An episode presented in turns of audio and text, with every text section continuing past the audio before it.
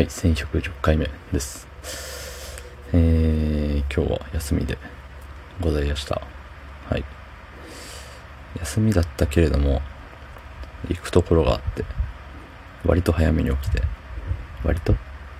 うん。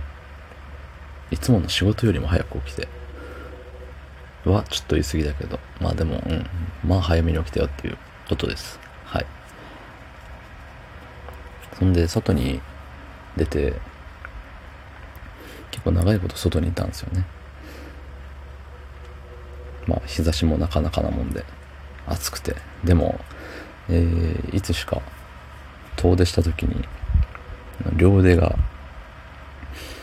あのー日焼け止め塗ってたけど日焼けしてしまってね、あららら、しかもなんかまだらに日焼けして、あらららってなっちゃったんで、もうこれは日焼け止めに頼るんじゃなくても長袖を着ておこうっていう、うん、結論に至って、長袖を着てました。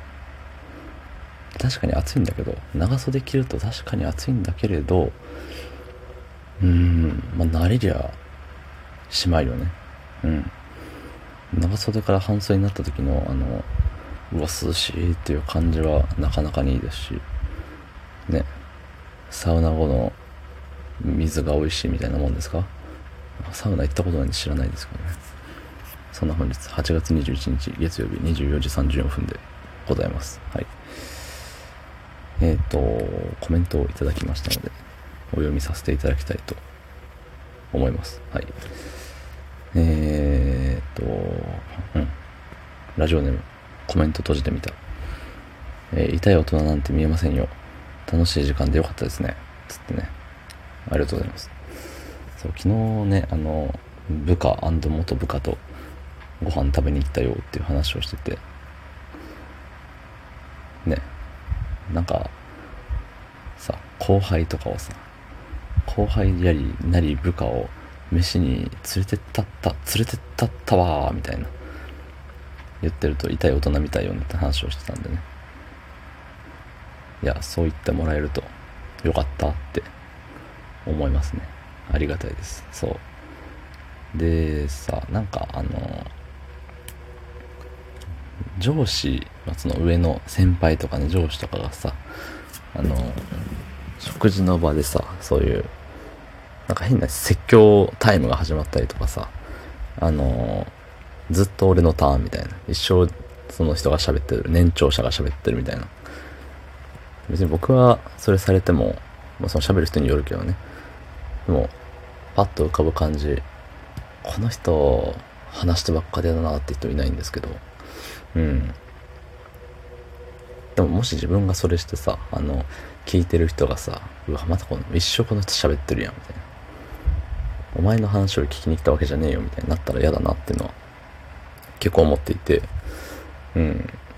だし、あんまり僕がね、いやもう毎日配信してる人間がこんなん言っても説得力ないですけど、あんまり僕、あの、ずっと喋るタイプの人間じゃないんですよ。うん。一人で5分喋ってるけどね、毎日。割と聞き手に回るというか、聞きながら、あのちゃちゃ入れていくタイプの人間なんで。そう。結構ね、あの、身内ネタが好きで。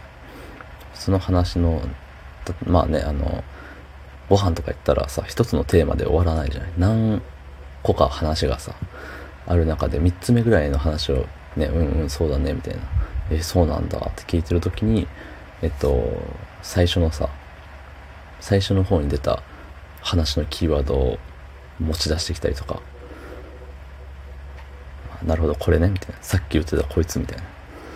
言ったりするのがね、好きなんですよね。うん。